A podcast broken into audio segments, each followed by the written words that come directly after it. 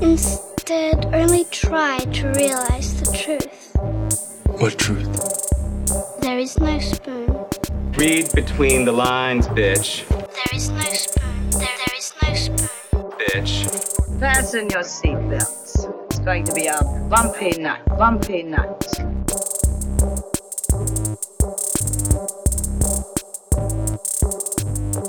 Saludos amigas y amigos, yo soy Mario Alegre Femenías Yo soy Rosa Colón. y esto es Desmenuzando. Yes. En el episodio de hoy, gracias Curie por, hacer- yes. Estaban Yes. in sync. Yes, wow. Eh, en el episodio de hoy vamos a estar hablando de las películas del estudio de animación irlandés Cartoon Saloon, específicamente Wolfwalkers, Song of the Sea y Secret of Kells. Wolfwalkers es su película más reciente, está disponible ahora mismo en Apple TV Plus eh, y se espera que sea candidata al Oscar, como lo han sido sus películas anteriores, pero hasta ahora han ido tres veces Yeah. a, la- a los premios de la Academia y se han ido con las manos vacías. Y estoy con los dedos cruzados de que este sea el año que se les dé y que no vuelvan a perder ante Mario, pero salió Soul. sí, salió Soul. Yo sé, yo sé, sana madre. Yo sé que me esperan meses de man. me esperan meses de estar encabronado tirándole cosas al televisor cada vez que Soul le robe un premio a Wolfwalkers, pero nada. Ajá, es que eso es lo que va a pasar, pero pues se lo merece Wolfwalkers, for sure. Vamos, vamos a bullshitear entonces. Eh, queremos Yes. antes que nada eh, agradecerles a ustedes por, por la celebración de la semana pasada, por el episodio número 100, eh, porque hemos visto algunas de las personas en Patreon que se han unido ya al Discord, que lanzamos un Discord server y ya estamos como que chismeando por ahí todos los días, compartiendo memes y noticias y comentarios de las cosas que leemos, vemos y escuchamos. Así que si quieren eh, ser parte del Discord server, pues les invitamos a que se suscriban al Patreon de Desmenuzando. En patreon.com slash desmenuzando, desde un pesito ya tienen acceso al Discord y es automático. Lo único que tienen que tener es obviamente una cuenta de Discord y el Patreon y conectarla en, en Patreon. Cualquier duda, me escriben o me mandan un tweet y, yo les ayudo. Eh, Rosa, ¿qué tú has estado haciendo esta semana? Porque yo, mi semana ha sido bien ajetreada y no voy a decir aburrida porque hubo cosas nítidas que vi, pero va a ser como que bien monótono cuando me toca a mí, así que empieza tú, por favor. Sí, no te mandé tantos mensajes, pues sabía que estaba super busy. Eh, pero lo del piano de Animal Crossing. eso viene, eso viene. Este, Eso viene. Eh, pues me compré Hades. Yes. Me compré también Scott Pilgrim. Lo vi, vi Pero tu no voy a jugar en, redes Scott sociales. Pilgrim. Sí es. Este, no voy a jugar Scott Pilgrim hasta que acabe River City Girls, pero Hades no es de, del mismo género Ajá. de esos dos juegos, o pude empezar a jugar Hades. ¿Y qué te ha parecido Hades hasta cosa. ahora?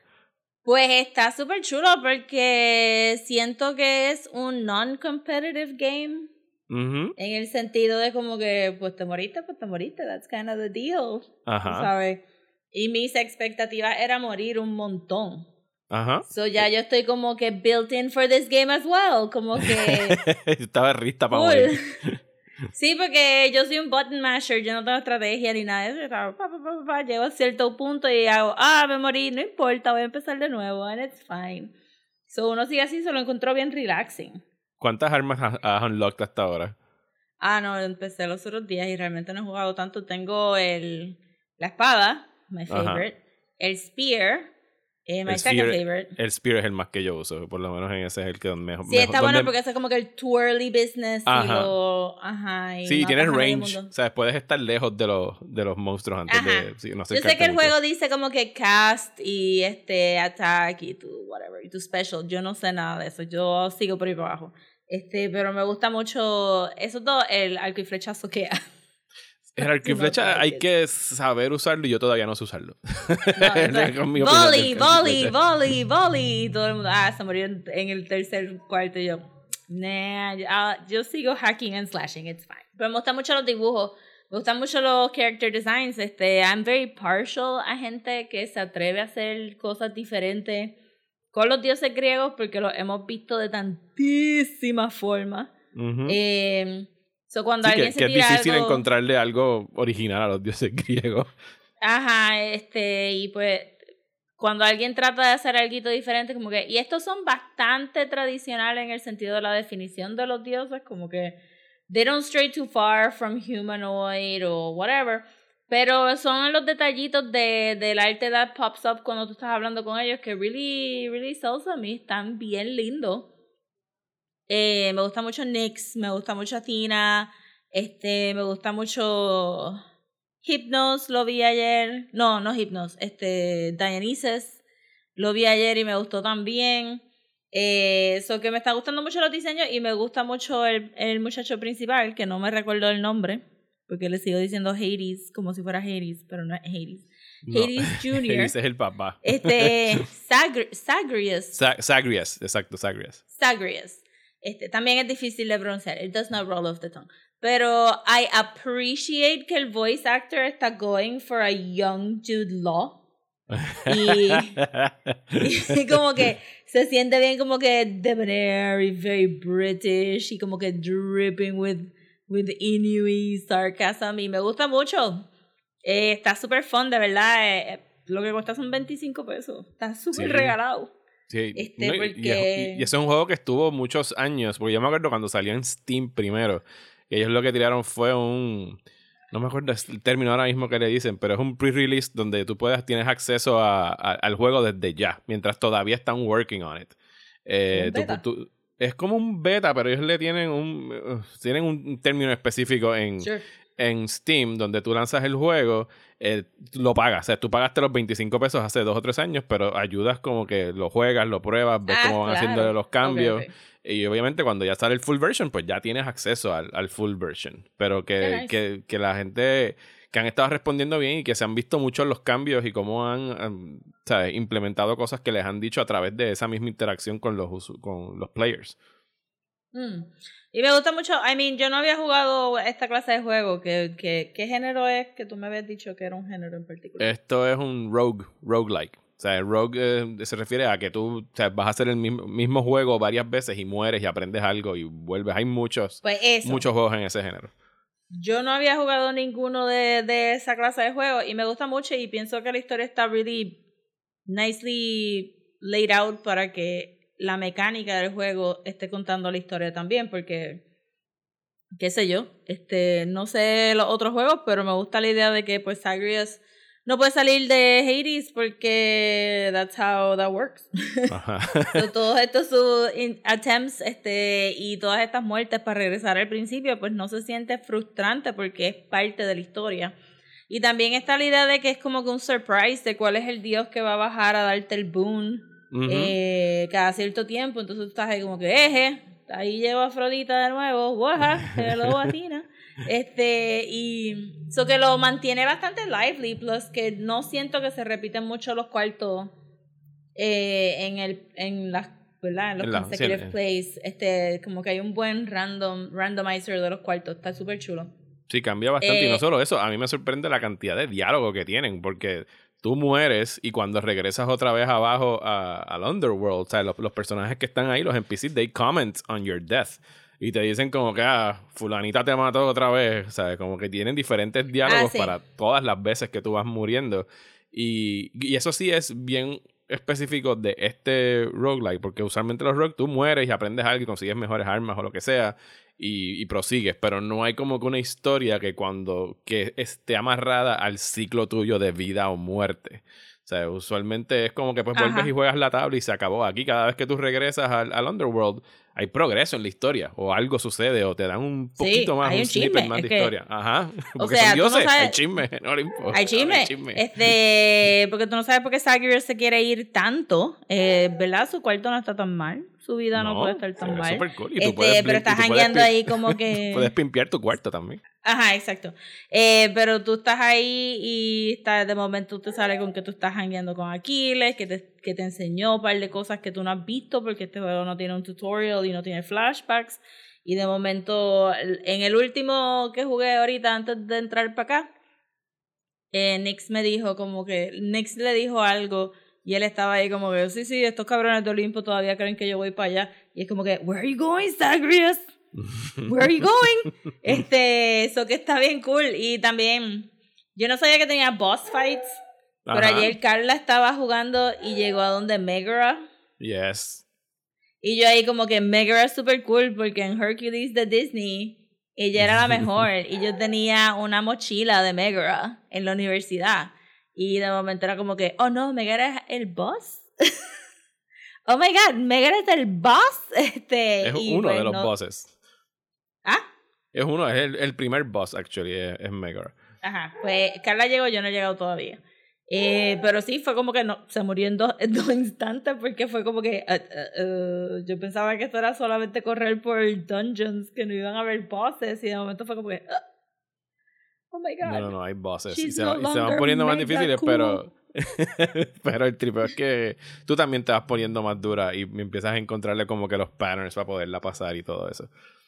Si yo No, ahora mismo imagino. donde estoy, yo, yo llego al yo llego al segundo bo- eh, boss. A Megara ya la pasó bastante fácil, pero el segundo todavía me está dando una pela asquerosa.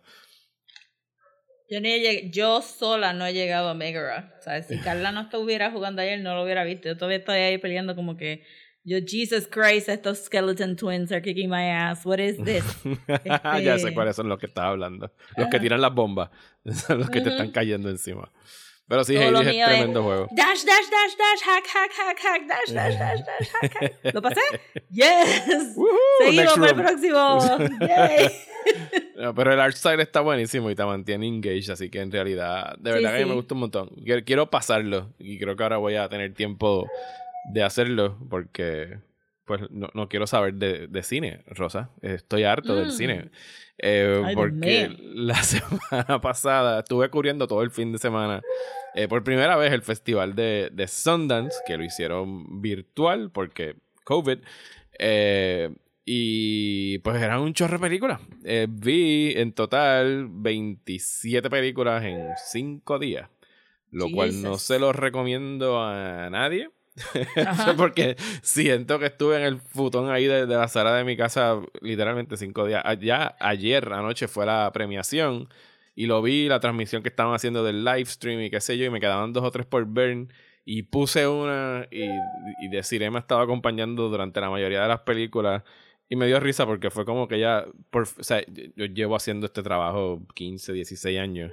Y por primera vez ella pudo, pudo tener como que un glimpse de lo que es este oficio, que es, pues por cada película bien nítida que ves, pues ves como cinco que son... eh.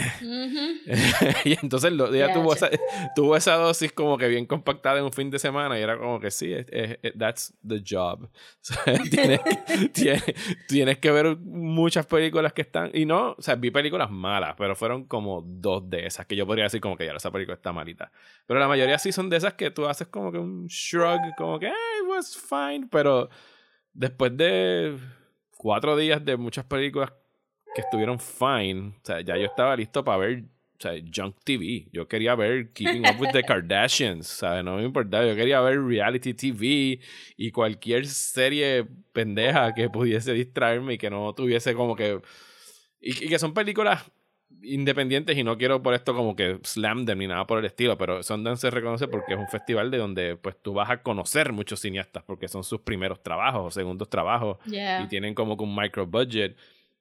Y pues por lo tanto no vas a estar viendo como, o sea, de repente te puedes llevar una sorpresota o puedes ver el potencial y como que, ah, esta persona me gustó, deja apuntar el nombre para estar pendiente a lo próximo que, que vaya a estar haciendo, pero que overall no es, o sea, no es el festival de Cannes donde ya tú vas a ir a ver a los masters, los y las masters sacando sus películas, sino que como que tienes que tener un, tienes que grade it on a curve, es lo que quiero Yeah. decir. Eh, quisiera. O sea, y entonces, mm, o sea, no quiero como que perder mucho tiempo hablando de las películas, porque muchas de ellas, por no decir la mayoría, como que no van a estrenar hasta después de la mitad del año, si es que consiguen eh, distribución.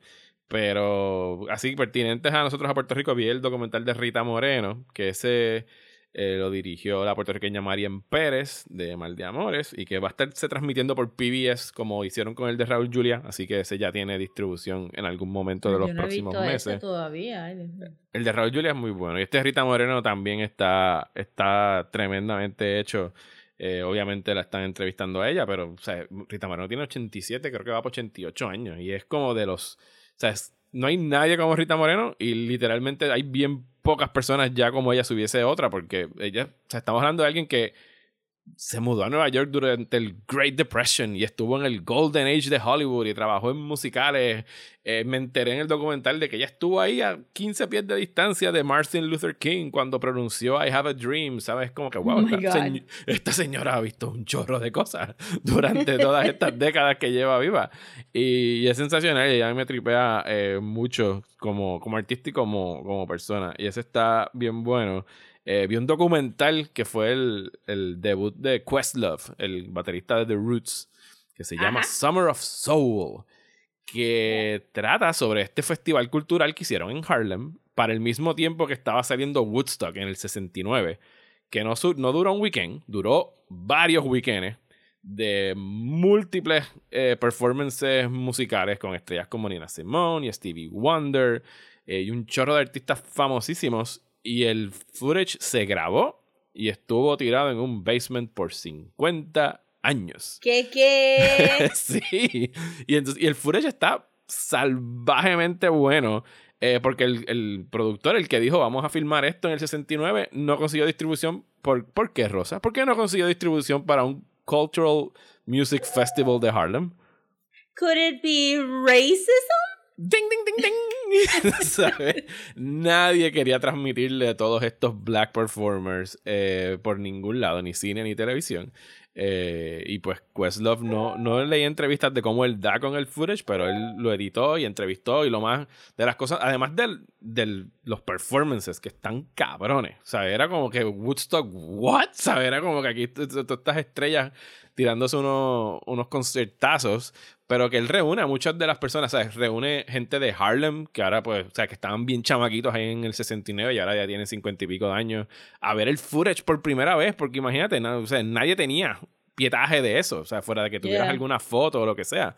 Eh, pone artistas que estuvieron ahí también cantando y como que les presenta el footage y los puede grabar y tú los ves esmelenados llorando o súper sonrientes, como que es bien emotivo este material que tú a lo mejor ni sabías que se estaba grabando y que estuvo todo este tiempo ahí abandonado. De repente como que saliera a la luz y ganó, ganó el premio del jurado al mejor documental de- del festival y muy, muy merecido. Y espero que ese sí lo puedan ver muy pronto porque está, está buenísimo, de verdad que sí. Eh, y eso es súper interesante. eso fue más bien así de las cosas que, que quisiera mencionar. Hay una película que lamentablemente no sé si alguna vez la verán fuera de que la pirateen, que es de Suecia, que se llama Pleasure, que es el debut de este- De hecho, había muchísimas directoras en, en este festival, una cantidad inmensa de directoras. Eh, y este es el debut de una directora eh, sueca que se llama Ninja Cyborg. Me encanta el nombre, Ninja Cyborg. Eh, Actual hace- real name. Sí, digo, no sé si es el artistic Ajá, name, pero exacto. ninja, que trata acerca Ninja del porn industry en Estados Unidos, eh, desde pues una perspectiva bien, bien femenina de los abusos y el acoso, y es bien explícita, ¿sabes? Fuera de Mm. que no filmen eh, ningún tipo de penetración, todo lo demás aparece en la película. Eh, y no, o sea, le, le va a ir muy bien en Europa y espero que le vaya muy bien en Europa. Perdón. ¿era un ¿me dijiste que era un documental o es una No, película? es, es una película, es ficción. Es Ah, ficción, ok, es, un libreto, está actuada. Eh, pero, y me, y me impactó mucho. Fue una de esas películas que daban aquí a la, a la hora de acá, a la una de la madrugada. Eh, y la plataforma que estábamos usando para verla fue la única vez que me salió un mensaje como que yo tenía que aceptar que iba a haber como que material explícito y que yo estaba over 18 y fue como que me desperté y todo como que, ok, ¿qué carajo me van a enseñar?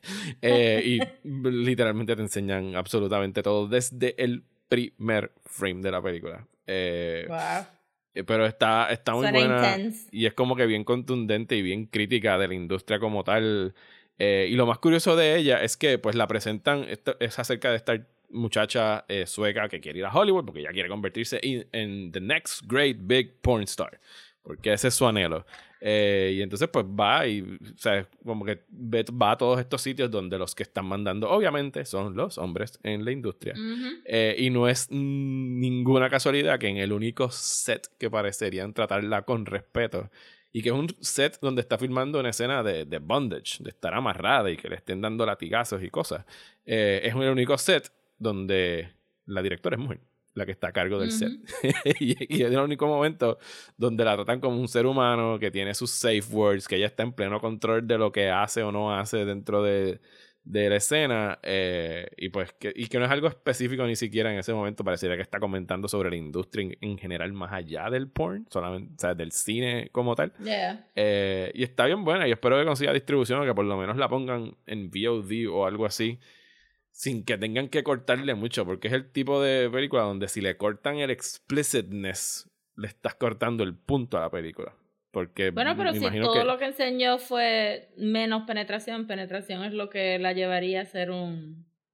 Un Eh, este, Bueno, no, penetración sería ya porn- pornográfico si lo estuvieran Ajá, en- exacto. enseñando. So, no hay porque si, si distribuyeron este Blue is the warmest color con su barely este, consensual sex scenes, I'm sure que pueden distribuir este. Sí, pero aquí hay como que close-ups de genitales y hay mucha... Y, y tú sabes que Hollywood le tiene pavor a los penes y hay un chorro de penes erectos. Así que no hay manera de que eso vaya a pasar por un, Ah, por un sensor pues, sin que... pero sin VOD, que la I mean, no corten. para el cine. Pero No, ya ten- que estamos tendrían, que, tendrían que tirarla unrated y que alguien quisiera ponerla en alguna plataforma y que la puedan pagar por ver. Y yo pienso que deben verla y que no le deben cortar ni un solo frame porque yo sé exactamente cuáles son las escenas que recortarían un poco para hacerla más o menos eh, explícita, pero estarías como que quitándole el punto porque serían escenas donde pues hay hombres cometiendo abusos contra la, la actriz porque son bien explícitas. Y si tú le cortas eso, pues entonces estás quitándole el punto a la película, que es como que destapar eso. Pero es así, eso se llama Pleasure. Y overall, o sea, la- eh, con todo y las quejas de que estuve cinco días nada más que viendo películas, eh, fue una tremenda experiencia poder ser parte de- del festival de Sundance y tener acceso a todos estos directores y directoras y actrices y actores que estaban debutando. Y que, y que corrió todo sin un glitch, ¿sabes? Esa gente hizo un app que yo pude correr en el Apple TV y se veía nítido, ¿sabes? Calidad HD, ¿sabes? Sin un solo peo y espero que sea algo que los festivales como que mantengan, que no sea solamente durante el COVID, porque ¿por qué rayos yo no puedo cubrir un festival desde mi casa si soy un periodista y te voy a producir, voy a escribir reseñas y whatever, ¿sabes? No tengo que viajar a Utah y congelarme las nalgas para hacerlo durante el mes de No, y el enero, febrero. Ajá. Eh, sí, yo espero que cuando, cuando la gente dice que regresemos a la normalidad después del COVID, yo espero que realmente revalúen qué es lo normal, porque estam- estamos teniendo un montón de acceso a, a tantas oportunidades que no se daban por culpa de, de la distancia, como que, Ajá. ah, sí, esta... Y el I mean, trabajo también, relacionado al trabajo también. Sí. No, sí, pero el, lo, lo del trabajo se sabía siempre que se podía hacer remoto, pero es Ujú. que ellos no les da la gana. Y obviamente la gente con discapacidad está saliendo ahora a decir como que, ah, claro, ahora pueden irse remotos, pero para que una persona con silla de ruedas que no tiene acceso al edificio pueda trabajar en esa compañía, este, no puedes hacerlo remoto, tú sabes. Sin decirte que tantísima gente que trabaja aquí por servicios profesionales por alguna razón todavía los hacen ir a las oficinas, es como que, no, Ajá. no creo. Eres servicio profesional. Este, you, you work where you want to work. Pero que hay un montón de conocimiento que se estaba perdiendo porque estaba siendo demasiado exclusivo a poder ir. O sea, tú decías, ay, este fulano va a dar una conferencia y de verdad no hay nadie que pueda stream it, de verdad no hay nadie que la pueda grabar, de verdad no puedes abrir un canal de YouTube y es como que, y ahora tú ves todas estas actividades grandes. De mi parte, pues veo todas las, las convenciones de cómics que tienen tantísimos paneles que no te daban acceso.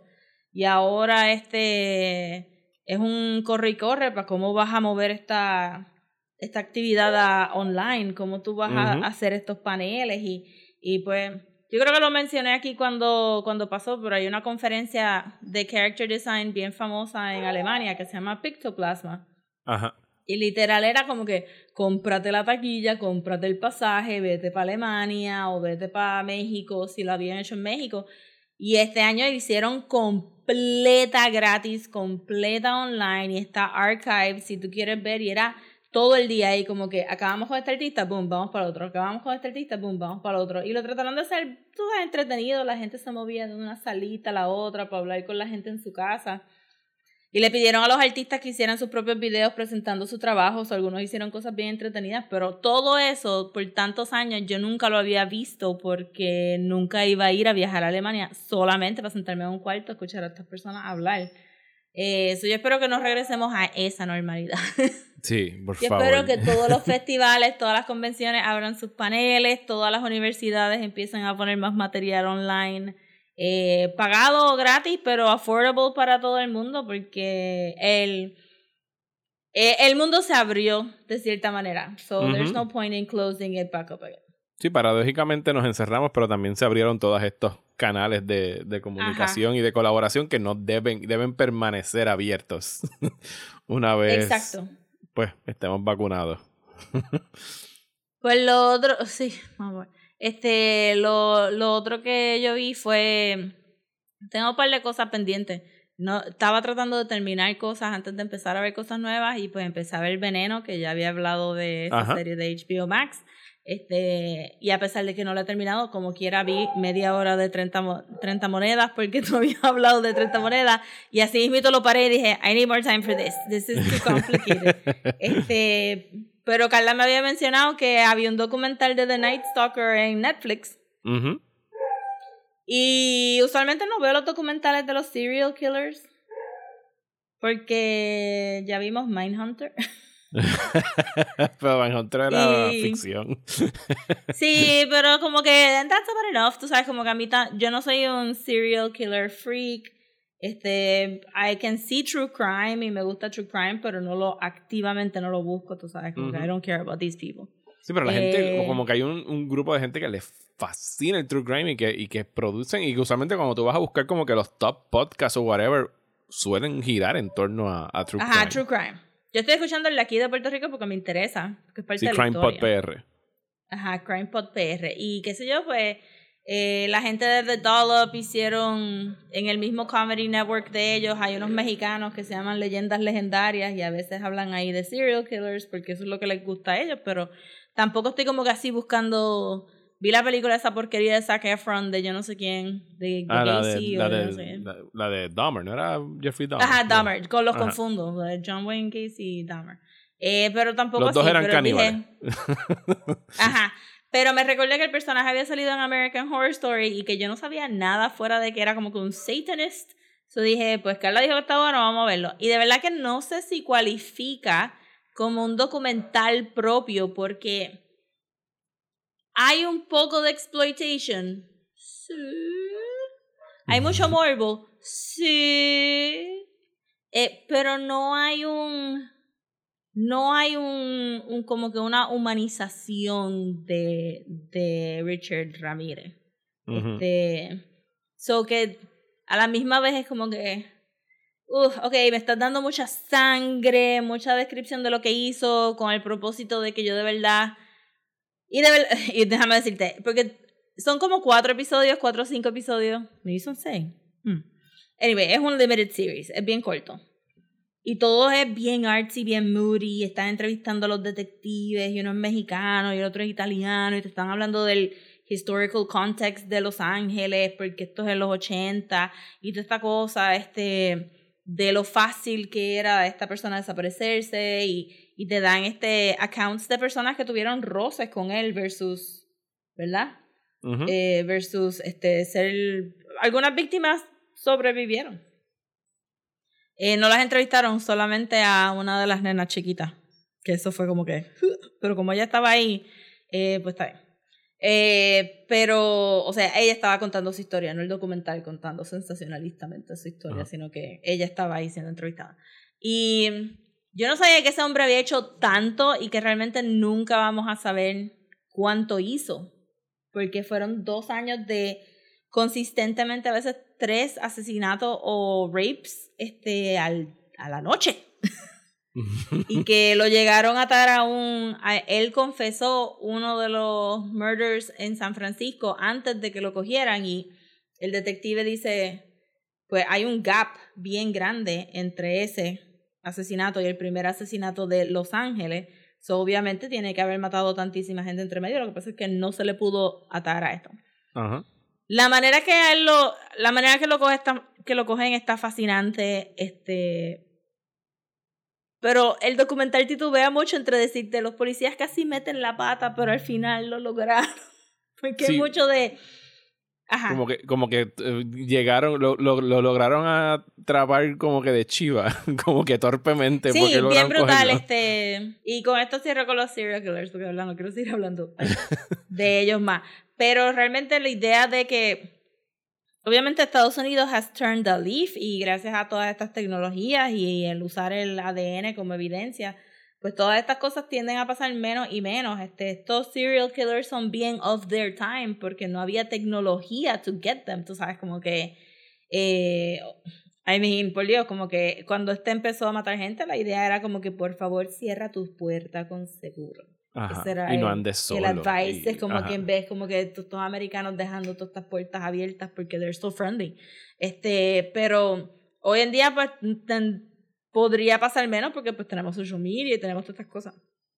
Tecnología y eso, pero este tampoco uno uno que no está tan metido en este mundo de, de serial killer este aficionados eh, pues se hace de la idea de que esto pasó a very long time ago y no, esto no pasó a very long time ago. Esto pasó los otros días.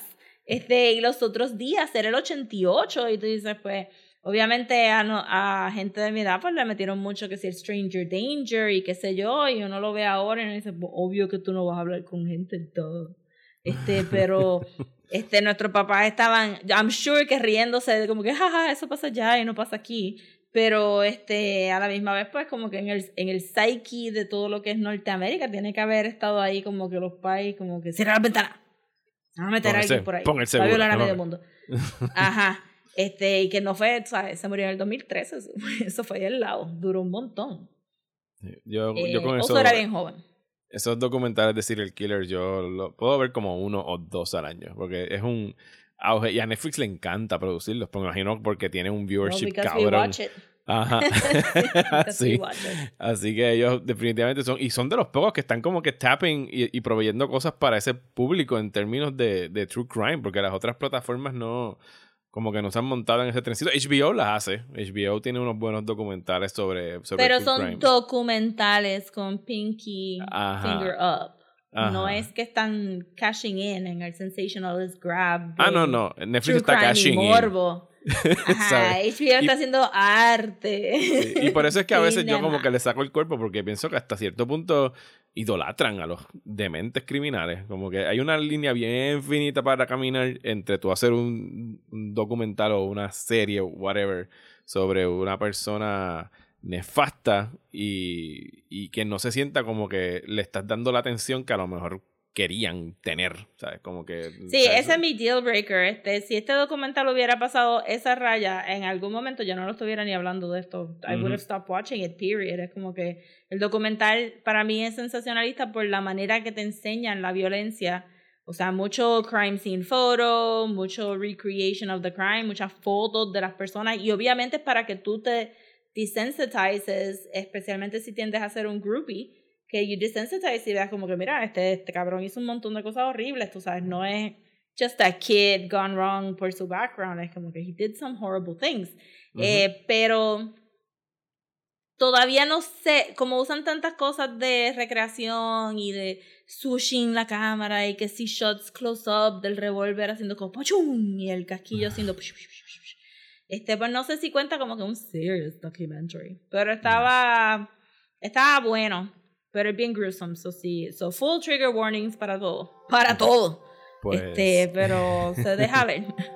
Pasemos de entonces de cosas que no pueden ver los niños a algo que pueden ver con los niños, que son las tres películas de Cartoon Saloon.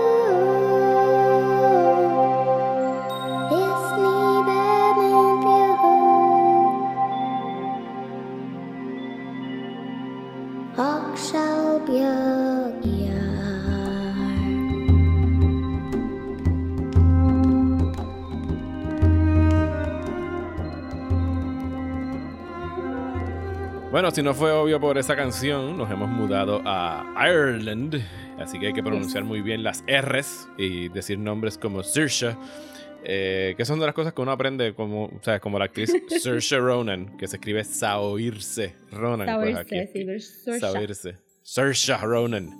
Because she's Irish. Pero no vamos a hablar de Saoirse Ronan ahora, muy buena actriz, pero esto se trata sobre las películas de Cartoon Saloon, que es este estudio irlandés que fue fundado en 1999, eh, pero no es hasta el 2005 que ellos empiezan en producción de su primer largometraje, que es The Secret of Kells.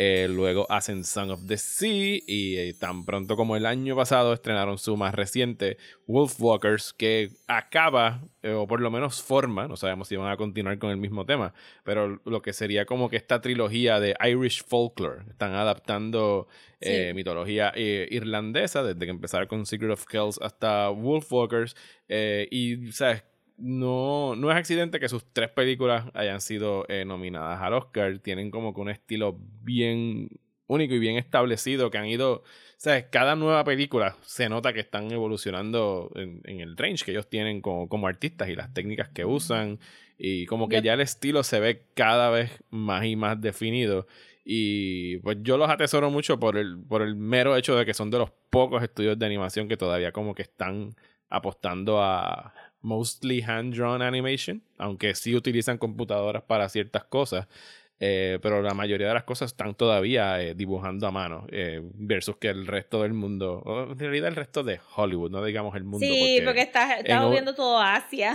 Asia Sí, Asia, Asia. Asia y Europa todavía lo hace hand-drawn, pero por lo menos las películas animadas a las que estamos expuestos principalmente acá, saliendo de estudios, pues ya como que le, le dan de codo a, a tener que hacer las cosas eh, como se hacían antes, animadas a mano.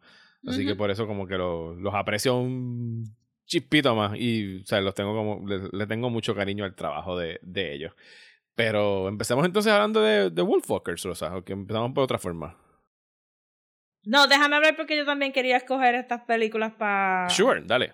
Que de hecho no hemos dicho que este mes entero va a ser sobre películas animadas, pero estamos otra vez poniendo asterisco por si Ajá, exacto, sí. Eh, cuando escogimos pues todo lo, ¿verdad? Dijimos que queríamos ver este Alternative Animation. Ese es el tema de, de febrero. Alternative Animation porque no, eh, ¿verdad? Eh, como Mario dijo, pues estamos súper expuestos a lo que es Disney, Pixar y un poco de anime eh, en el mundo, pero hay tantísimas otras, otras cosas y pues para mí, eh, la, la razón que yo, que me interesó mucho es- estas películas y el estudio en particular de Cartoon Saloon es que es un estudio pequeño de animación en un- una islita pequeña, este, Ajá. al lado de una isla de Inglaterra, que a, a cuentas, pues hizo, hizo estas tres cosas mágicas. eh, o sea, en el 99 ellos ya estaban haciendo conceptos para The Secret of Kells y fueron buscando fondos poco a poco para poder achiever y pues una vez tú, tú sacas tu primera y es un éxito, pues entonces ya you have your foot in the door. Pero eh, me, me parece a mí, eh, o sea, siempre me interesó porque parecería un modelo a seguir. Este, muchas, mucha gente habla de que pues aquí no hay estudios de animación, está Gladius, Ujú. ish, pero hacen más cosas que animación, no es solamente un estudio de animación. Y y pues como yo di tantas clases en Atlantic y uno pues ve como que, pues mira, uno le dice a los muchachos, tú tienes que crear industria, tú tienes que empezar a hacerlo tú solo, no es como que entrenarte para ir a trabajar, Ajá. ajá, oja, o, o entrenarte pensando que vas a trabajar en Pixar, que vas a trabajar en Disney, que vas a trabajar en DreamWorks y en otros estudios.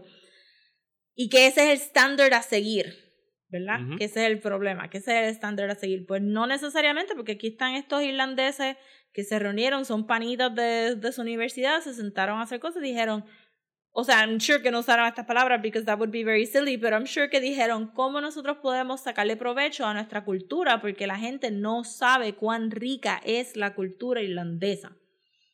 Y, y ver estas tres películas así fuera, fuera de orden y corrida, y no pude revisitar The Secret of Kells, como se dan cuenta ya mismo. este, se siente como que eh, un, un view de Irlanda desde alguien adentro de Irlanda. Entonces, o sea, no se siente fake, se siente bien genuino. Y yo estaba hablando con las nenas también los otros días porque, digo, ¿con quién fue? No, este, Sí, pero ha hablado con las nenas de ese tema. Pero también había hecho este podcast con Daniel Irizarry y Ramón Villalobos, que estábamos hablando sobre puertorriqueñidad y sobre este, ¿verdad? Representación. Pues, who are you writing this for? Es una pregunta que, que uno se tiene que hacer cuando estás buscando contar la historia tuya o de otra persona, ¿verdad? ¿A quién tú le estás escribiendo esta, esta historia? Y pues apare- parecería que Cartoon Saloon dijo, se lo estamos haciendo a los irlandeses. Y Ujú. si te gusta a ti también, estás invitado a participar en mi cultura, eh, pero lo hice para los míos. Y eso está tan brutal. Y yo quisiera que todo el mundo en Puerto Rico que quiera hacer animación se sentara a ver de verdad eso, porque yo veo mucho, o sea, y las cosas están cambiando, pero. Y, la, y el problema grandemente es que cómo tú defines puertorriqueñidad. Sure, es un tema bien complejo, igual que how do you define being como que Celtic, porque Irlanda, I'm sure que es un colonized name de alguien or something. Y, y tú dices, ok, pues cómo tú defines eso para crear una historia. Y es como que, pues aquí, te, aquí estas personas hicieron tres películas ahí, blam, this is Ireland. If you like it, cool. Eh, si lo entiendes también, si no, just enjoy it. It's not for you, it's for Irish people and it's beautiful. Y, y uno aquí usualmente escucha, y en Estados Unidos también, como que pues quieren hacer tantas cosas que son más afuera, o, o hasta laica, porque mucha gente en, en, lo, en la información que, que encontré, pues comparaban estas películas con los esfuerzos de Laika, pues que han sacado tantísimos otros, ¿verdad? En stop motion, pero yo diría como que pues hasta Laika, ¿verdad? Porque Laika, yo diría que lo más americano que ha sacado, o sea, norteamericano que ha sacado, pues fue Paranorman y fue este un poco Coraline. Pero ninguna de esas dos películas está atada a un mito específico. Eh, y entonces ellos sacaron Cubo y se fueron bien British con las próximas dos y como que no es lo mismo porque aquí, aquí en Cartoon Saloon es gente exportando su cultura in the very best way they know how. Y criticando. Ujú. Porque no es tan solo tirarte ahí un folktale y ya está, como que hay una crítica bien grande. Y es como que viendo estas películas, especialmente Wolfwalkers, me hizo recordar como que, diablo, es verdad, uno piensa. Obviamente, eh, Irlanda tiene como que the white privilege, bla, bla, bla, bla. Este, pero también fue una nación este, conquistada y, y, y forzada a, entre comillas, este, civilization y este eh, que casi pierde su lenguaje, que casi pierde su- sus tradiciones. Este, está brutal y creo que las películas abarcan eso y yo creo que tenemos mucho en común, Sí. Puerto Rico y Irlanda, e Irlanda, y que I hope que si hay alguien de, de animación que lo esté, que esté escuchando, pues que de verdad piense en cómo Puerto Rico podría ser esa misma calidad de producto animado, eh, hablando de nuestras historias sin tener que decir como que, pues no, este, eh, quiero hacer una película sobre feudal Japan o quiero hacer una película de nenes corriendo en, en calles francesas de los early 1900s, como que no, hasta algo puertorriqueño y hasta just as good as the people from Cartoon Saloon. Sí, no, y, y sí, o sea, 100% de acuerdo con lo que estás diciendo. El, el- de las mejores cosas que uno puede encontrar a través de- del, del cine o cualquier medio, la animación, los cómics, es tú poder encontrar este, esta obra de arte, sea en el formato que sea, y decir, coño, yo no sé nada acerca de Puerto Rico, déjame ver esta película animada, a ver qué es lo que están contando, cuáles son sus historias. Eh, y sí, o sea, tenemos varias cosas en común con Irlanda más allá de ser una, una isla, pero que tú viendo estas películas tú te das cuenta que ellos, o sea, el acento lo tienen súper marcado, de, de que tienes que a veces verlas con subtítulos porque son bien, bien Irish y es como que si no entiendes nuestro accent, no te, no, we're not gonna tone it down, no vamos a hacer inglés neutral o, o inglés con un chispito de Irishness, sino que suenan con, ¿sabes? Como tú cuando ves cualquier película Irish, como cuando Iwan McGregor al principio hablaba en Trainspotting, que tú tenías Ajá. que leer los subtítulos para entender qué carajo es lo que estaba diciendo. A No, y que creo que, que Eh, la mayoría aunque- son actores irlandeses también, no es como Sí. que just people, random people doing Irish accents, es como que Y antes- y- proper accent. Y antes de que llegue la corrección, Ivan McGregor es Scottish. Sorry, Yes. pero es lo mismo. Me refiero al acento. Eh, Sí, quería todo decir, el mundo typing allá. Sí, Marionette. eh, Perdón, quería decir Liam Neeson. Liam Neeson es Irish. Sorry, estamos hablando. Ya, llegué al país que era. Eh, por favor, cálmense. No, no, no caigamos en lo de lo del problema que el de Harry Potter otra vez, confundiendo eh, idiomas. Dudley. Neville, Dudley Neville. Eh, pero que sí, que son películas eh, bien autóctonas, bien genuinas en términos de, de lo que están tratando de representar de, de su propio país y que están so- basándose en, en su cultura y en sus tradiciones, desde Secret of Kells hasta Wolfwalkers, todos son Irish eh, folk tales, que tú pensarías que el estudio pudiese dedicarse el resto de su vida nada más que a adaptar Irish folk tales, porque tienen tantos y tantos lugares de, de donde extraer cosas. Full, Eh, pero que, que sí, que yo creo que parte de lo que la hace tan, tan llamativa y, y tan único es el hecho de que pues no están tratando de, de complacer a nadie. O sea, obviamente es un estudio y quiere generar dinero, pero desde su primera película están apelando pues a donde ellos están establecidos, que es en Ireland. Y si el resto del mundo les gusta, que se ha visto que les ha gustado, porque han recibido sus propios accolades y les ha ido entiendo que bien en la taquilla, ¿sabes? Estas películas nunca van a generar el dinero que generan whatever Disney Pixar Productions, pero Yeah. eh, tiene distribución en Estados Unidos con G-Kids, ¿sabes? La gente las está viendo, siempre las están nominando a, a premios. Eh, y yo pienso que es algo que, pues sí, se tiene que celebrar y... Rosa, yo quiero que ganen el Oscar. Sí, vamos a ver. Y también quiero hacer un caveat, o sea, no, no estamos, no estoy knocking la calidad de lo que sale de Disney y de DreamWorks y todas esas cosas, porque al final del día tendemos a hablar de ellos como compañía, pero detrás de ese logo, pues hay un montón de personas que están tratando de do their very 100% best, animando, escribiendo, haciendo todas estas cosas. Obviamente hay un talento ahí, pero sí es, es el acaparar el mercado con, un, con una cierta estética y un cierto appeal a la animación, que entonces hace que uno valore más a Cartoon Saloon o a Laika o cualquiera este de las French movies que hay en Netflix animadas o lo que sea, porque eh, es algo diferente versus este This is the House Style, the Mouse House Style, y pues todas las películas se van a ver relativamente igual y van a tratar de los mismos temas y van a ser igual de sacarinas porque that's what they do and that's what they get money for. No Ujú. importa si, si el talento es como que 100%, pues tú sabes, este, not knocking them, si les gustan está bien. No hay... No, no, a mí me gustan. O sea, no Ajá. estoy diciendo- y a Rosa le gustan algunas. A mí me gustan. Ajá, pero que no es que no es un, a pesar de que mucha gente lo pone así, no es un 3D animation versus un 2D, 2D animation, es un, yo creo que es más un marketing y commodification de esa animation que, que es lo que Sí. uno acaba siempre criticando. No, no estás criticando el trabajo, estás criticando la compañía que está sacando el trabajo. Sí, sí no, y, y que justamente eso es lo que vamos a estar eh, viendo a través de este mes, porque todas van a ser películas bien específicas de los lugares donde, donde fueron hechas. Yes. Y al público que le están hablando es lo que vamos a estar conversando durante el mes de febrero. Eh, pero sí, entonces vamos a hablar de, de Wolfwalkers, que es la más reciente y la que tenemos los dos fresquecitas en la cabeza. Sí. que yo la puse Este- en el top 10 de- del año, creo que estaba en la posición 2 o 3, ahora mismo no, no recuerdo, pero a mí, yo, o sea, a mí me fascinó esta película desde que comenzó, eh, quedé flechado con la relación entre las dos nenas, que voy a buscar aquí sus nombres rápidamente. Maeve y Robin.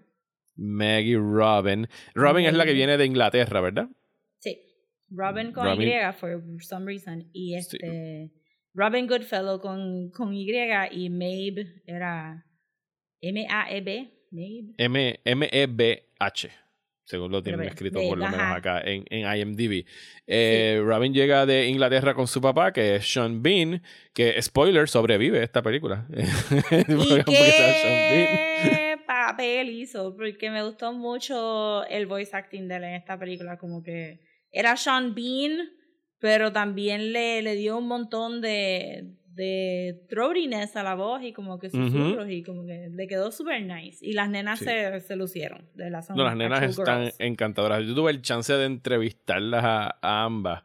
Eh, la única razón por la cual nunca compartí la entrevista es que en realidad, uno, no me dio tiempo en aquel momento, en medio de las navidades, editarla. Y segundo, que es de estas entrevistas porque son bien nenas, ¿sabes? La, la que hace de MEP tenía como 10 años y la otra creo que ya tenía 14 o 15, pero que cuando tú estás entrevistando niños muchas veces, y yo tengo dos niños, como que tú te tiras esta pregunta de, "Uh, ¿y qué te pareció? Y es como que, sí, yeah, it was cool. O sea, como que contestan como los niños que son, y entonces no era como que material que podía usar en la, en la entrevista.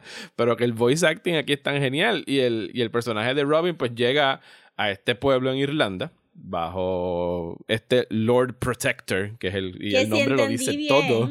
Ajá, El town es Kill, Kilmany, ajá. donde ellas llegan y ese es el town donde está Cartoon Donde está el Saloon. estudio. Sí, es el, el en donde está establecido el estudio y es una leyenda de ahí sobre pues lo que pudiese decirse wargame en términos de Game of Thrones, por decirlo así, de, de Ujú. personas que pues, tenían la habilidad de convertirse en, en lobos. O sea, no hombres lobos, sino no werewolves, sino o sea, Exacto, su cuerpo- literalmente en el animal. Su espíritu Ajá, su podía cuerpo como no que deja de existir, no se convierte su cuerpo a... Sí, podían canalizar y convertir. O sea, su espíritu se convertía más o menos en un lobo y podía como que run with the pack of wolves.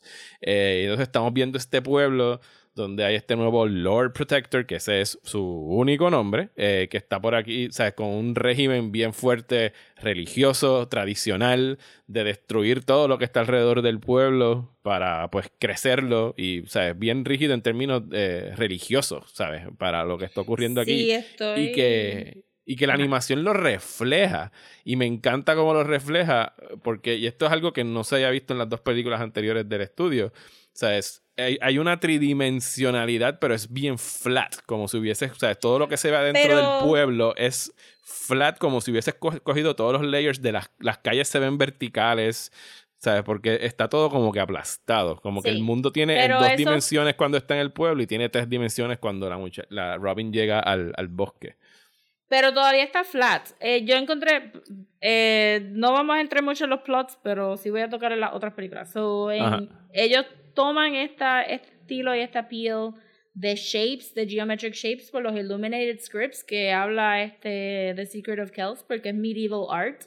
Ujú. Pero Song of the Sea es super flat también. Y hasta en Song of the Sea hay un shot de una colina y por encima del, del hombro del niño se ve el, el town eh, flat, igualito Ajá. como en Wolfwalker. So, lo que a mí me gustó de, de esta evolución del estilo es que, pues viendo Secret of Kells y yendo a Song of the Sea, que es bien limpia eh, en comparación con The Secret of Kells y con, con, Con- Wolfwalkers, es que. Wolfwalkers entonces sale de, con los organic shapes en, en el wood, pero como quiera es un foreground y es un background bien simple, como que no...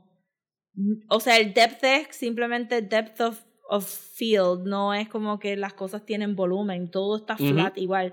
Y me encanta como, como cada... Obviamente es bien importante las siluetas en animación, bla, bla, bla. Pero la silueta de Maeve es tan linda cuando corre y lo único que se ve el pelito y es una gotita. Pero entonces en, en Wolfwalkers ellos dejaron los sketch lines adentro Ajá. de los dibujos. Eso es más sucio porque Song of the Sea estaba buscando eso mismo porque creo que me recuerdo que The Secret of Kells tenía algo de sucito.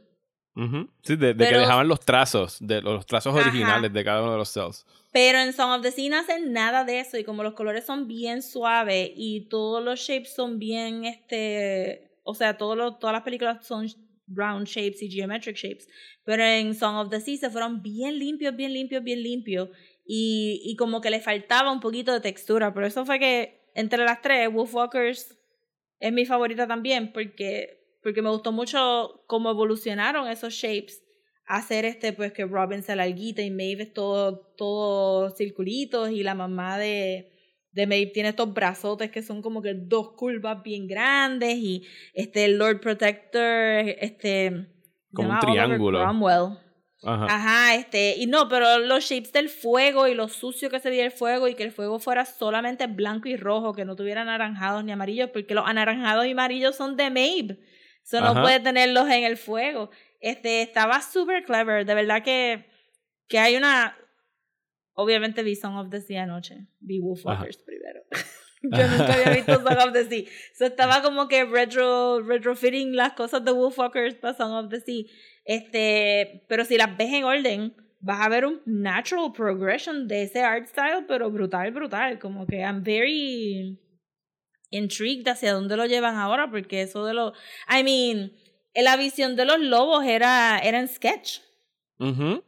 Y los backgrounds eran sketch y hubo una transición que todo se fue de página en blanco a lápices, a colores. Es como que la película te está hablando de tantos temas, pero visualmente te está hablando del medio de animación y la manera que, que estas películas este, no son, no, tú sabes, mucha gente se cree que tú le gritas a la computadora, Circle, Square. y la computadora dice, yes, aquí tienes. Yes, sí, aparece square". y te hace un personaje, ¿no? Like, it's a lot of work. Aunque se ve un simple shape, it's a lot of work a llegar a ese, ese personaje y me gustó mucho. Wo- Wolfwalkers eh, es el mejor de los tres estilos, for sure. Y, y la historia, la historia, el maturity de la historia lo, lo pondría ahí, ahí con, con Song of the Sea. Yo creo que The Secret of Kells es la que menos yo... Sí, sí, me creo que es un poquito más. Es un poquito más kitty. Es la única que podría. Porque, o sea, y, y en los tres son personajes niños. O sea, son personajes menores de, de edad.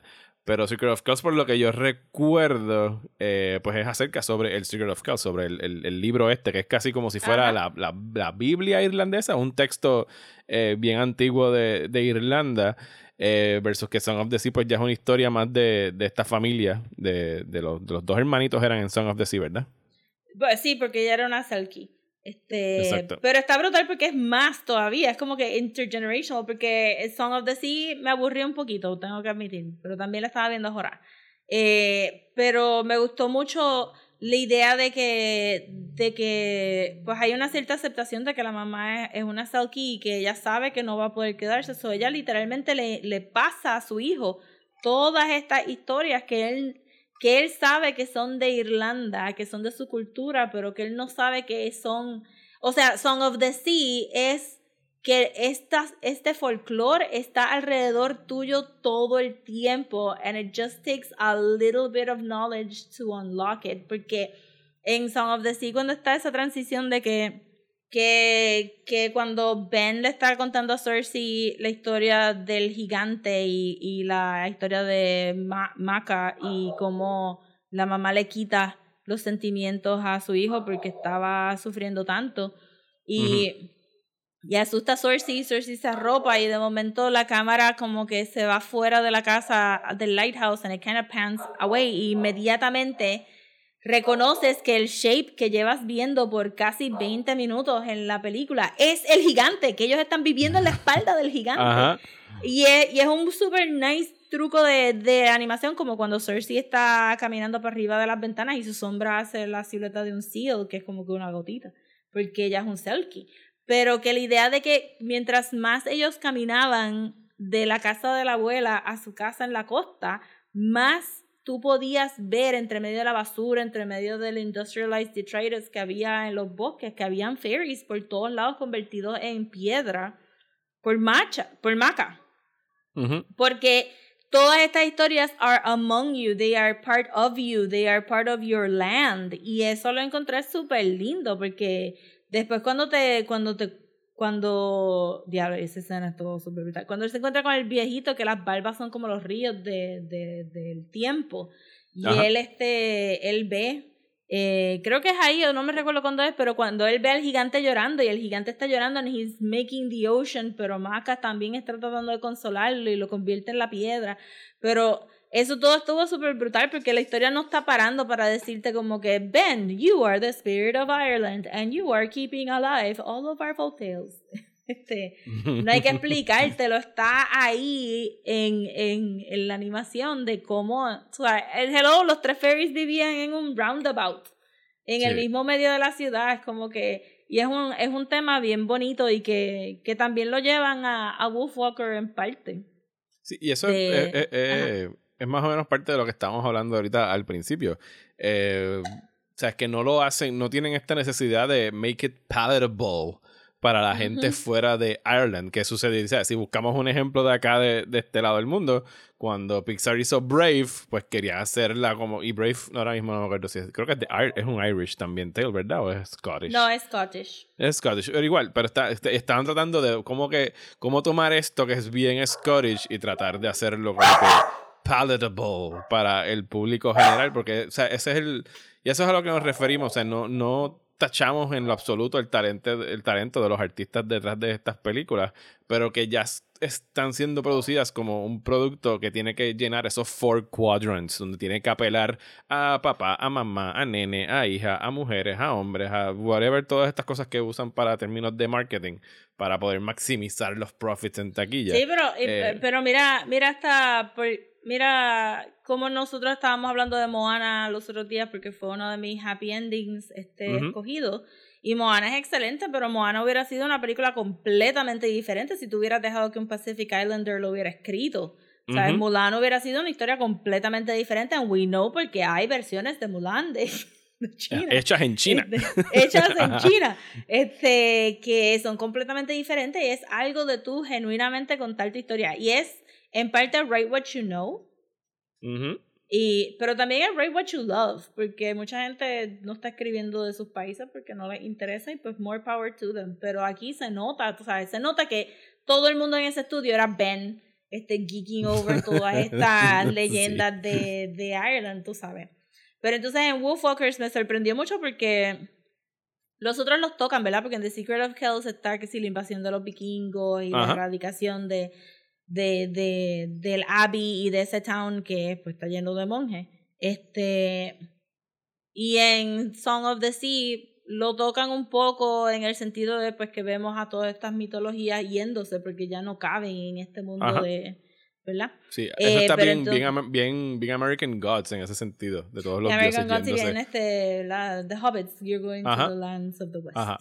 Este, diminish. Eh, pero entonces en Wolfwalkers este, hablan de colonización como que in your face. Ajá, Colonización. no. Como que, sí, sí, sin tapujos, ni, ni, ni innuendos, ni nada por el estilo, sino como Ajá, que aquí como llegaron que- los británicos a colonizarnos. Y ahora ustedes aquí son está una el gente church. salvaje que hay Ajá. que civilizar y hay que quemar el bosque y entonces todos todos los no viejitos pero middle aged people histéricos como que you're burning down the woods y por eso es que están sacando los lobos para acá y qué sé Pues yo claro, los están sacando de su hábitat, estamos de- destruyendo su Ajá, hábitat. environmentalism. full- No me sorprendió leer que obviamente son, están súper influenciados por Ghibli porque se nota.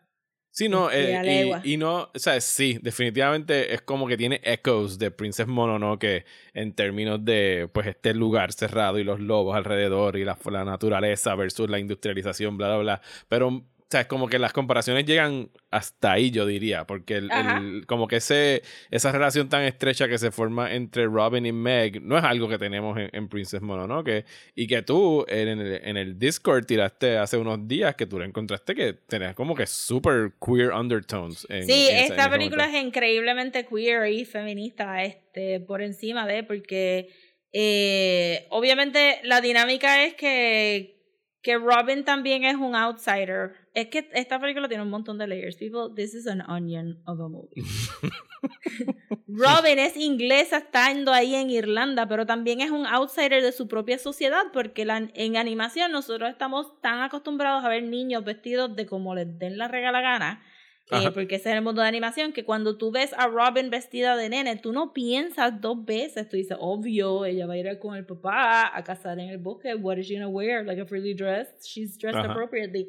So es bien shocking cuando este Lord Protector la ve y dice que esta nena suelta por ahí, que hace esta nena no está vestida con, con los Con su No trajecito. el scullery. ¿Por qué no está en el scullery? Y ahí es donde tú dices, oh no. Sí, los están endoctrinando. A Ajá. lot. y entonces pues tienes como que el wild child de Maeve, pero entonces Robin también es un wild child en, en esa sociedad. Y entonces ver ese forcejeo de, pues está Maeve, en parte, en parte Maeve, porque, porque podrían caer en el Magical Pixie Girl y Maeve son saca Robin y, y qué sé yo. Pero hasta Pero la no. manera que las... Sí, pero es que está, es que está demasiado trobo. La cosa es que Yo estoy segura que lo hicieron a propósito, pero hi- hicieron todas las cosas que en otras películas hubieran sido románticas con un personaje masculino y femenino y las hicieron con ellas dos. Y Ujú. El tumblecito cuando ya Robin está de lobita y ella y Maeve le brinca encima and they kind of tumble y Maeve sale on top y este Robin está de, mirándola desde abajo. Eso es eso es The Lion King. Eso es Lion King, sí, yo le iba a decir ahora.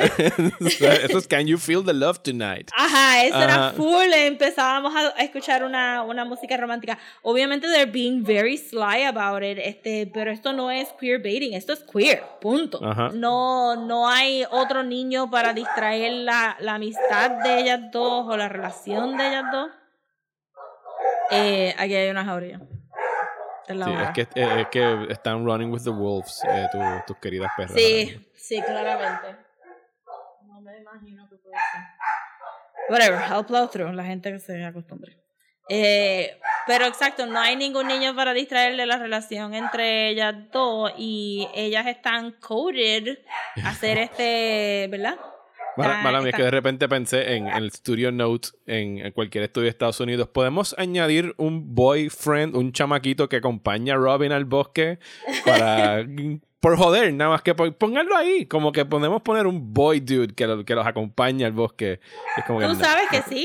Este, ¿Sabes? yo, yo tuve miedo en parte que Y había un nene que pudo haber sido. Sí, ese nene Sí, pudo haber yo sido ese tenía- personaje. Sí, pero tú sabes, está ahí para enseñarte pues, este, el all talk and no action Irish person que estaba encerrado en esta ciudad. Eh, pero me dio miedito que lo fueran a meter ahí al final. pero después fue como que, oh, thank Christ, no lo metieron. Eh, so tienes un layer de. Tienes un layer de eh, Lord Protector viniendo a dominar a esta tierra salvaje representada por la mamá de Maeve y, y Maeve. Y tienes también este, la idea de que esta feminidad está siendo este, eh, encerrada a través de. Robin, cuando entonces la visten como se supone que se visten las mujeres de, de ahí, cuando la ponen a trabajar. Y mira, cada vez que la vieja decía, work is prayer, yo era como Ajá. que, dale una bofetada, Robin, dale una bofetada. Eh, pero no. Eh, y Que de hecho, entonces y, y- y- y se pone. O sea, se pone bien dark la película en se ese pone punto de, del- dark. Sea, cuando, cuando la tienen atrapada, que la tienen ahí mismo trabajando y tienen estos usos geniales de split screens, que fue una cosa que me llamó muchísimo la atención de que están presentando dos cosas, dos eventos sucediendo al mismo, al mismo tiempo, que por un momento yo dije, esta película, yo sé que está, es un family movie, pero yo pienso que va a acabar como que bad. o sea, en algún en algún momento me Sí, yo hicieron creer. también, yo también pensé que alguien se iba a morir o que Robin iba a titubear, pero me gustó mucho porque este es difícil pelear contra un sistema y era irreal pensar que Robin porque usaba pantaloncitos Ajá. en el primer acto iba a inmediatamente pensar como que bueno pues, pero me dijeron mil veces que mi papá va para los stocks si yo no me pongo en línea so este aquí hay un elemento de de esto Sí, de amenaza. pero Ajá. Ajá, de amenaza. Y, pero entonces al final, cuando. No al final, al final, uno de los muchos finales. Eh, cuando, cuando ella le dice al papá, pero es que ya yo estoy. ¿sabes? Él dice, pero es que yo tengo miedo que te vayan a encerrar en una jaula y no te dejen salir. Y ella, Y como, que, que- pero es que ya yo estoy en una jaula. Ajá.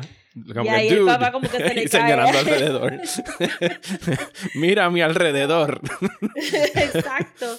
Eh, pero la película hace un buen trabajo de enseñarte todas estas cosas bien deliberadamente lento para que tú vayas haciendo las conexiones tú como que como que la gente no puede salir al bosque ¿Dónde están las otras nenas que ella es la única que está correteando por ahí? ¿Por qué vestirse así está mal? Este, ¿y ¿Por qué Maeve este, se los tripea tanto? Porque Maeve está ahí en la gozadera, en el bosque, I'm a, I'm a beautiful wild child. Y ustedes Ajá. están encerrados en, hasta, hasta como Maeve decía de la peste del town, porque están tan pegados y están tan sucios. Este, y obviamente eso viene al caso de por qué Maeve no había podido leer a su mamá. Desde lejos. Por la peste Todo. que estaba Por la saliendo del peste. pueblo. Y todo, todo está, todo es deliberate y todo se usa y nada se queda guindando. Y de verdad que, que, que la manera que ellos también usaron el estilo de arte para contar la historia estaba brutal. Y, y en ese desenlace yo pensé que todo el mundo se iba a morir. Yo pensé que Maeve se iba a morir. Yo pensé que Robin se iba a morir. Yo pensé que todo el mundo. Sí, va a ganar el Lord Protector. Yo dije, esto se jodió. Esta película I se va a tirar dark. El Lord, o sea, la muerte del Lord Protector. Ajá. Que Sí, se no, no. encomienda a Dios. no, no es el típico Disney, I'm gonna fall off a cliff, oops, me morí el villano eh, ending para el Lord Protector. O sea, me ¿Sabes? recordó, Sí. ¿sabes, sabes a quién me recordó? Eh, que ese sí es de, de mis villanos favoritos de Disney, si no mi favorito, a Judge Frollo en Hunchback of Notre Dame. Que es como que este demente religioso súper radical. O sea, por esa misma línea iba el, el Lord Protector. Sí, I mean, el tropo existe because it was true. Ajá. sure. lo, lo sabemos.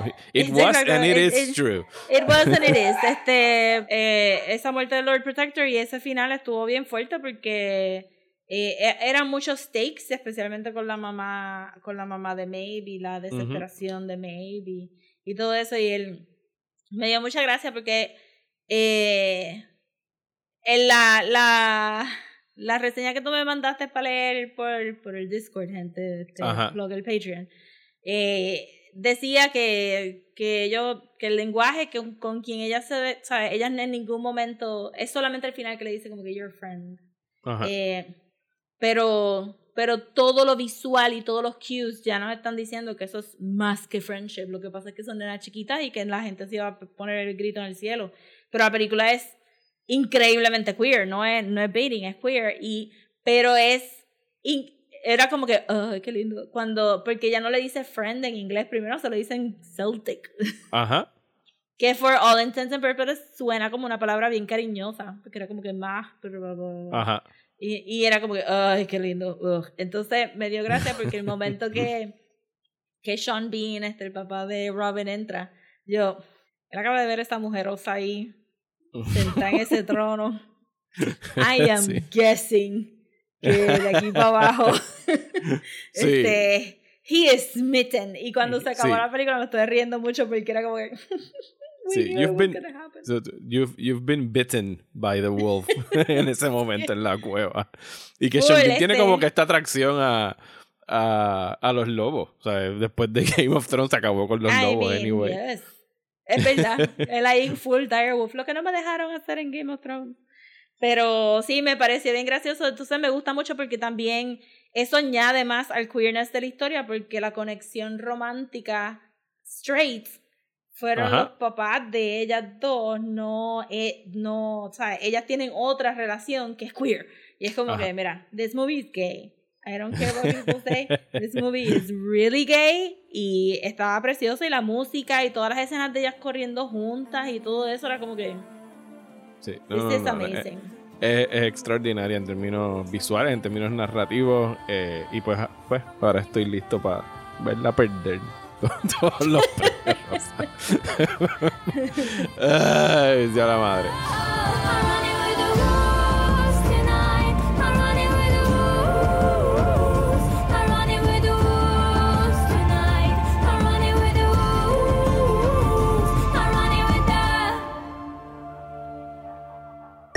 ¿Estás bien cansado de los programas de política aburridos? Pues trata Radio Independencia, un podcast de política, derecho y todo lo que se nos ocurra desde el independentismo boricua, donde Andrés González y Adriana Gutiérrez discuten temas de actualidad y temas históricos con algunas de las figuras más importantes del independentismo y la izquierda puertorriqueña. Suscríbete a Radio Independencia en tu aplicación de podcast favorita y en nuestro canal de YouTube.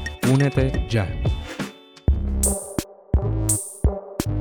Y hasta aquí este episodio de Desmenuzando. Muchísimas gracias por escucharnos y unas gracias especiales a las siguientes personas que recién se unieron a nuestra página de Patreon en patreon.com slash desmenuzando.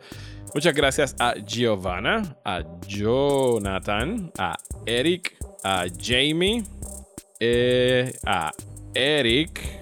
Otro Eric, son, sorry, do- dos Erics. No voy a decir. ustedes saben cuáles son. No les voy a decir los apellidos porque no me han dado permiso a dar sus identidades, así que estamos protegiéndolos por ahí. Eh, y a Enrique. Así que muchísimas gracias a ustedes por unirse al Patreon en los niveles de 1 o 5 dólares. Ya tienen que haber recibido sus invitaciones al, al Discord y si tienen cualquier duda, pues me avisan. Eh, vamos a estar trabajando en Patreon. Si no escucharon el episodio pasado, vamos a estar hablando de Lost. Un season por mes. Le vamos a estar dedicando un episodio al mes. Ya salió el primero del season 1 punto 5, porque hablamos de unos detallitos del segundo season, eh, pero el del season 2 va a salir este mes de febrero eh, y entonces pues a tono con lo que va a ser el tema del main podcast vamos a estar hablando de Persepolis también allá en, en el Patreon. Así que sí, estamos, a mí me, me gusta mucho el tema que estamos tocando de, de películas animadas, específicamente estas películas animadas que escogimos para, para el mes de febrero y ya para marzo lo tenemos planchado, pero se lo vamos a... ese Cliffhanger se lo dejamos para decírselo más, más adelante. Super Eh, cliffhanger. Eh, Rosa, eh, ¿dónde nos pueden conseguir en las redes sociales? Nos pueden conseguir en Instagram como desmenuzando y en Twitter y Facebook como desmenuzandopod. Y si nos quieren mandar un email, puede ser a desmenuzandoelpodcast a gmail.com. A mí me consiguen en Twitter e Instagram como Mario Alegre. Y a mí me pueden conseguir en Twitter, Instagram y Facebook como @sodapopcomics. Muchísimas gracias y hasta la semana que viene en Desmenuzando.